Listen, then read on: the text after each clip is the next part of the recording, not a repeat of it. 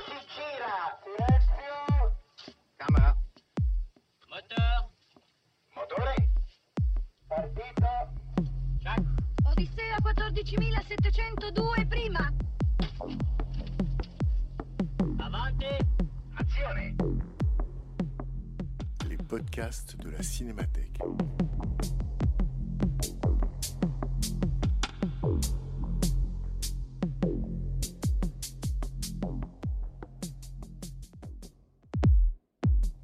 Le 2 septembre 2021, à l'occasion de la soirée d'ouverture du cycle consacré au cinéaste Dino Risi, Jean-François Roger, directeur de la programmation de la Cinémathèque française, présentait l'œuvre du cinéaste italien devant une salle comble. Une belle entrée en matière dans une filmographie riche et passionnante.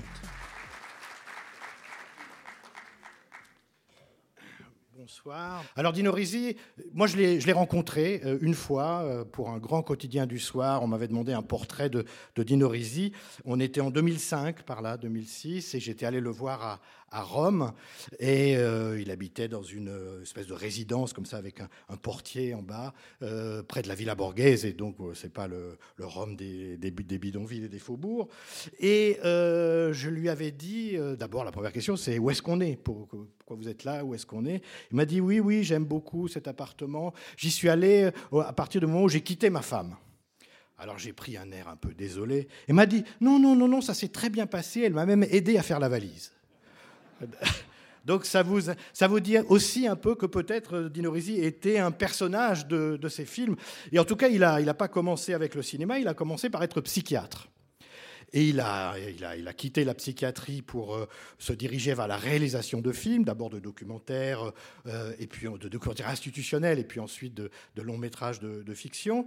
Euh, et il, avait, il a déclaré lors d'une interview que j'ai simplement quitté un asile de fous pour un autre. Parce que pour lui, le cinéma, et notamment le cinéma italien, c'est un asile de fous. D'ailleurs, on voit dans Une vie difficile et aussi dans Io sono fotogenico, je suis photogénique, des séquences qui se passent à Cinecittà, donc, et on voit euh, le cinéma italien euh, en, activité, et euh, c'est assez réjouissant.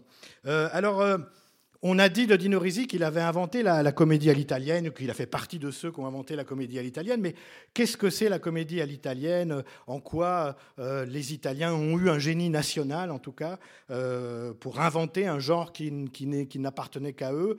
Je crois qu'on peut dire que on définit la comédie italienne et, surtout les films de Dino Risi comme cruels et drôles. Ils sont drôles parce que cruels, ils sont cruels parce que drôles.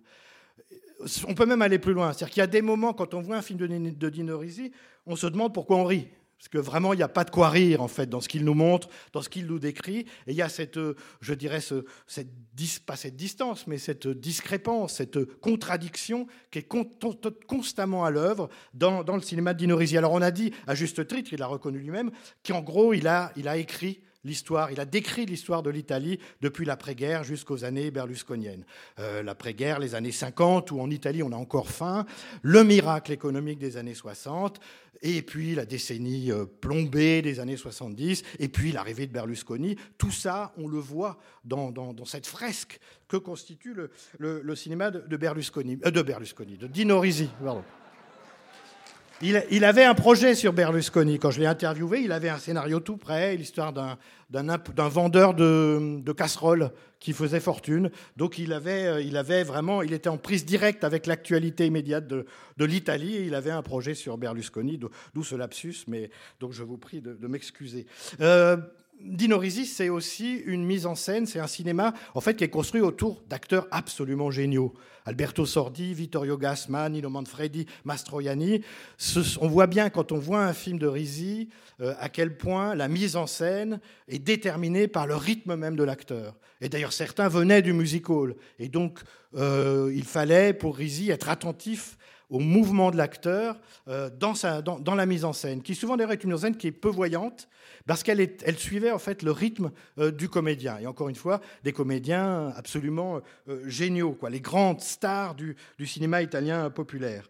Alors, on, l'a dit, on, l'a dit, il a suivi l'histoire de l'Italie qui rentre dans la modernité. On est dans les années 50, c'est une Italie qui sort de la guerre, qui a faim.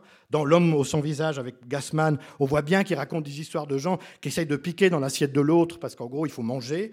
Euh, la scène du film se situe au milieu des années 50, mais le film date de 59. À la fin des années 50, il fait une espèce de trilogie un peu euphorique la, la, trilogie des pauvres mais beaux, euh, Belli ma, ma poveri, Belle ma povere, Belle mes pauvres, etc., qui est une trilogie un peu euphorique, d'une certaine façon, qui est en phase avec ce qui se passe en Italie, c'est-à-dire l'entrée dans la société de consommation. Ça va pas durer.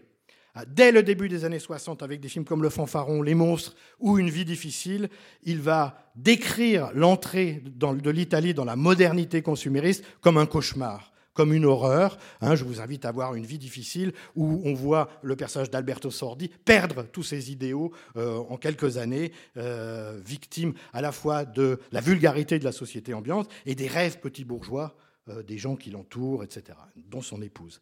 Et puis il a décrit, il va décrire l'Italie plombée, celle des années 70, celle, la fin de ce rêve, la fin de ce, de ce, miracle économique. Le film que vous allez voir ce soir date de 1971, donc on entre dans une période noire, sombre de l'Italie. C'est un film qui met, qui met en scène le duel de deux immenses acteurs, Ugo Tognazzi, Vittorio Gassman. Euh, Ugo Tognazzi, qui joue le petit juge intègre, mais pas complètement. Vittorio Gassman, le salaud, mais pas complètement. Et c'est un film qui va raconter le débordement dans les années 70 de, de, du, surplus consumériste des années 60. Il est question de pollution, euh, d'écume verdâtre qui corrode, euh, qui corrode tout. Et d'une certaine façon, là, euh, le, ce, dont parle au, nom du peuple italien, c'est de la pourriture. La pourriture qui va corroder la société, qui va corroder l'esprit des individus et qui il va parler de pourriture et d'écroulement. Vous allez voir, littéralement, il est question d'écroulement dans le film. Tout s'écroule. Alors c'est un film c'est un des grands chefs-d'œuvre, je crois, de, l'œuvre de Dino Risi. Vous allez voir, c'est une filmographie euh, parfois assez inégale. Il y a des œuvres assez excentriques, pas forcément géniales, euh, mais euh, c'est un des grands, grands films de, l'œuvre de, de, la filmographie de l'œuvre de Risi. c'est un film qui est prophétique, c'est-à-dire que vous allez voir, dans un film de 1971, ce que l'Italie va connaître 15 ans plus tard, le pouvoir des juges et la disparition de la démocratie chrétienne. C'est un film qui contient ça en germe et qui. Euh, Rizzi a vraiment vu ça euh, dix ans avant. Donc, ça, c'est une des grandes, un des grands intérêts du film. Et puis, finalement, le, dernier, c'est peut-être de nous faire prendre conscience que Dino Risi, c'est évidemment un grand génie comique. C'est aussi quelqu'un qui a suivi l'évolution de la, société italienne euh, jusqu'à qu'elle rentre dans une période sombre. Et les ténèbres ont envahi son cinéma. Il y, a une, mélancolie dans la dernière partie de son œuvre, des films comme Rapt à l'italienne, euh, Fantôme d'amour, évidemment, euh, qui n'est pas une comédie. D'ailleurs, tout d'un coup, il fait autre chose aussi que des comédies.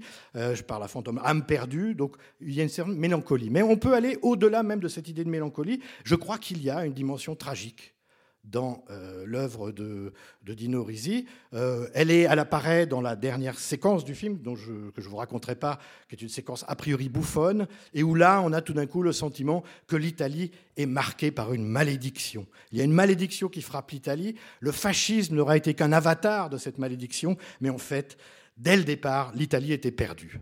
Donc vous voyez, c'est un cinéaste comique, pas drôle du tout. Voilà, merci beaucoup. C'était les podcasts de la Cinémathèque française.